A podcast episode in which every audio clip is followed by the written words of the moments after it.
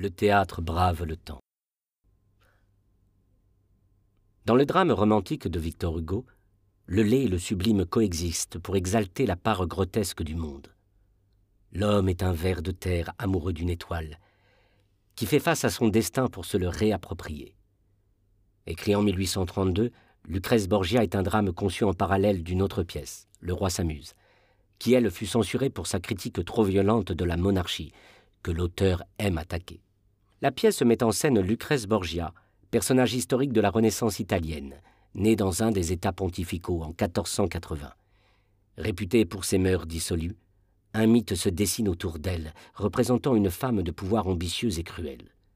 Prétendument fille d'un pape et d'une courtisane, elle appartient à une famille politique connue pour sa propension à l'intrigue politique, la corruption, au meurtre et aux frasques incestueuses. Ainsi la dépeint Victor Hugo.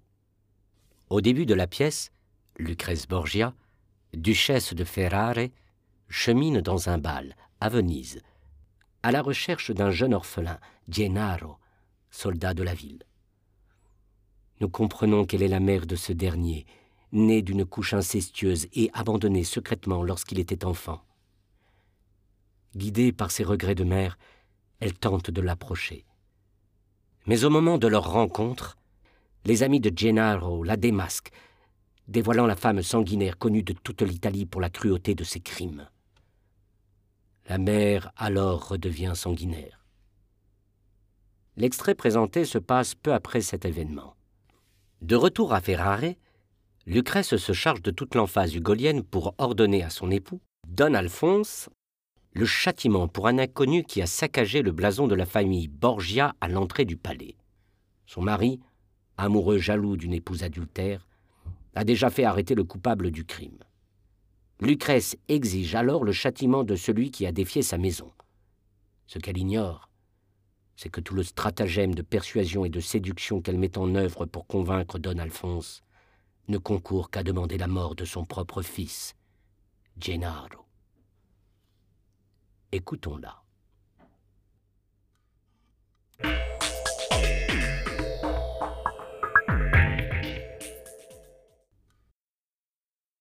Monsieur, monsieur, ceci est indigne, ceci est odieux, ceci est infâme. Quelqu'un de votre peuple, savez-vous cela, don Alphonse, vient de mutiler le nom de votre femme, gravé au-dessus de mes armoiries de famille, sur la façade de votre propre palais. La chose s'est faite en plein jour, publiquement. Par qui? Je l'ignore, mais c'est bien injurieux et bien téméraire. On a fait de mon nom un écriteau d'ignominie et votre populace de Ferrare, qui est bien la plus infâme populace de l'Italie, monseigneur, est là, qui ricane, autour de mon blason comme autour d'un pilori. Est-ce que vous vous imaginez, don Alphonse, que je m'accommode de cela? Et que je n'aimerais pas mieux mourir en une fois d'un coup de poignard qu'en mille fois de la piqûre envenimée du sarcasme et du colibet?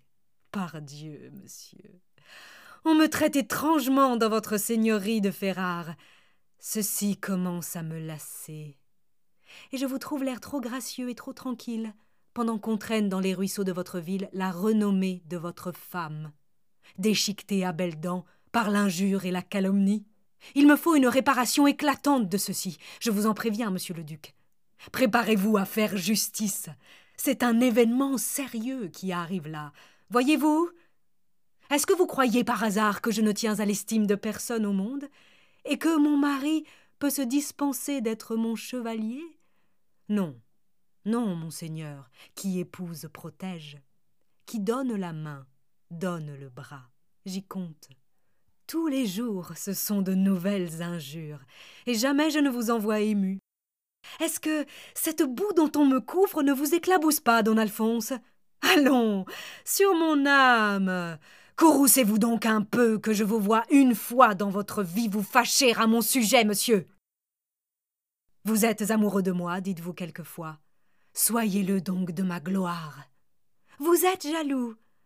Soyez-le de ma renommée.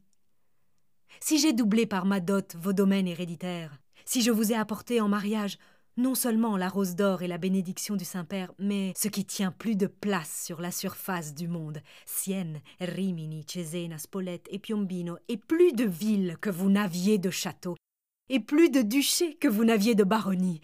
Si j'ai fait de vous le plus puissant gentilhomme de l'Italie, ce n'est pas une raison, monsieur, pour que vous laissiez votre peuple me railler, me publier et m'insulter. Pour que vous laissiez votre Ferrare montrer du doigt à toute l'Europe votre femme, plus méprisée plus bas placée que la servante des valets de vos palefreniers. Ce n'est pas une raison, dis-je, pour que vos sujets ne puissent me voir passer au milieu d'eux sans dire Ah, cette femme Or, je vous le déclare, monsieur, je veux que le crime d'aujourd'hui soit recherché et notablement puni. Ou je m'en plaindrai au pape, je m'en plaindrai au Valentinois qui est à Forli, avec quinze mille hommes de guerre. Et voyez maintenant si cela vaut la peine de vous lever de votre fauteuil.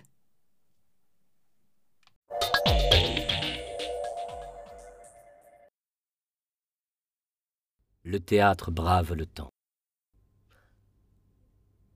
Dans le drame romantique de Victor Hugo, le laid et le sublime coexistent pour exalter la part grotesque du monde. L'homme est un ver de terre amoureux d'une étoile, qui fait face à son destin pour se le réapproprier. Écrit en 1832, Lucrèce Borgia est un drame conçu en parallèle d'une autre pièce, Le roi s'amuse, qui elle fut censurée pour sa critique trop violente de la monarchie, que l'auteur aime attaquer. La pièce met en scène Lucrèce Borgia, personnage historique de la Renaissance italienne, né dans un des États pontificaux en 1480. Réputée pour ses mœurs dissolues, un mythe se dessine autour d'elle, représentant une femme de pouvoir ambitieuse et cruelle. Prétendument fille d'un pape et d'une courtisane, elle appartient à une famille politique connue pour sa propension à l'intrigue politique, la corruption, au meurtre et aux frasques incestueuses. Ainsi la dépeint Victor Hugo. Au début de la pièce, Lucrèce Borgia, duchesse de Ferrare, chemine dans un bal, à Venise, à la recherche d'un jeune orphelin, Gennaro, soldat de la ville. Nous comprenons qu'elle est la mère de ce dernier, né d'une couche incestueuse et abandonné secrètement lorsqu'il était enfant. Guidée par ses regrets de mère, elle tente de l'approcher. Mais au moment de leur rencontre, les amis de Gennaro la démasquent, dévoilant la femme sanguinaire connue de toute l'Italie pour la cruauté de ses crimes.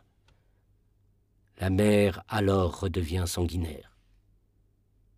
L'extrait présenté se passe peu après cet événement. De retour à Ferrare, Lucrèce se charge de toute l'emphase hugolienne pour ordonner à son époux, Don Alphonse, le châtiment pour un inconnu qui a saccagé le blason de la famille Borgia à l'entrée du palais.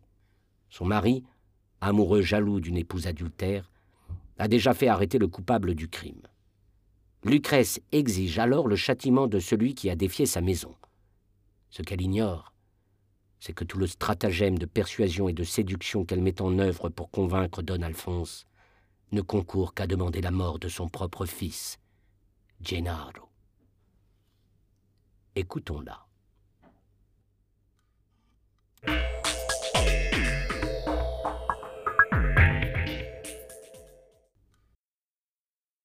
Monsieur, monsieur, ceci est indigne, ceci est odieux, ceci est infâme.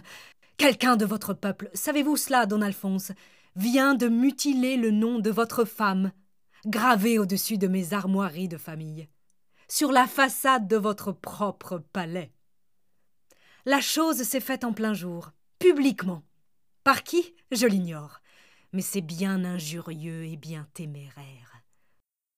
On a fait de mon nom un écriteau d'ignominie et votre populace de Ferrare, qui est bien la plus infâme populace de l'Italie, monseigneur, est là, qui ricane, autour de mon blason comme autour d'un pilori. Est-ce que vous vous imaginez, don Alphonse, que je m'accommode de cela? Et que je n'aimerais pas mieux mourir en une fois d'un coup de poignard qu'en mille fois de la piqûre envenimée du sarcasme et du colibet? Par Dieu, monsieur. On me traite étrangement dans votre seigneurie de Ferrare. Ceci commence à me lasser. Et je vous trouve l'air trop gracieux et trop tranquille, pendant qu'on traîne dans les ruisseaux de votre ville la renommée de votre femme, déchiquetée à belles dents par l'injure et la calomnie. Il me faut une réparation éclatante de ceci. Je vous en préviens, monsieur le duc. Préparez-vous à faire justice. C'est un événement sérieux qui arrive là. Voyez-vous Est-ce que vous croyez par hasard que je ne tiens à l'estime de personne au monde et que mon mari peut se dispenser d'être mon chevalier? Non, non, monseigneur, qui épouse protège, qui donne la main, donne le bras. J'y compte. Tous les jours, ce sont de nouvelles injures, et jamais je ne vous envoie ému. Est-ce que cette boue dont on me couvre ne vous éclabousse pas, don Alphonse? Allons, sur mon âme Courroucez-vous donc un peu que je vous vois une fois dans votre vie vous fâcher à mon sujet, monsieur. Vous êtes amoureux de moi, dites-vous quelquefois. Soyez-le donc de ma gloire. Vous êtes jaloux. Soyez-le de ma renommée.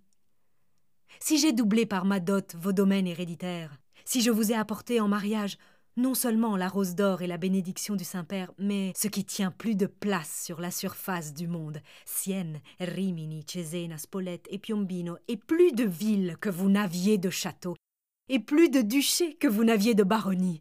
Si j'ai fait de vous le plus puissant gentilhomme de l'Italie, ce n'est pas une raison, monsieur, pour que vous laissiez votre peuple me railler, me publier et m'insulter pour que vous laissiez votre Ferrare montrer du doigt à toute l'Europe votre femme, plus méprisée et plus bas placée que la servante des valets de vos palefreniers. ce n'est pas une raison, dis-je, pour que vos sujets ne puissent me voir passer au milieu d'eux sans dire Ah, cette femme Or, je vous le déclare, monsieur, je veux que le crime d'aujourd'hui soit recherché et notablement puni. Ou je m'en plaindrai au pape, je m'en plaindrai au Valentinois qui est à Forli, avec quinze mille hommes de guerre. Et voyez maintenant si cela vaut la peine de vous lever de votre fauteuil.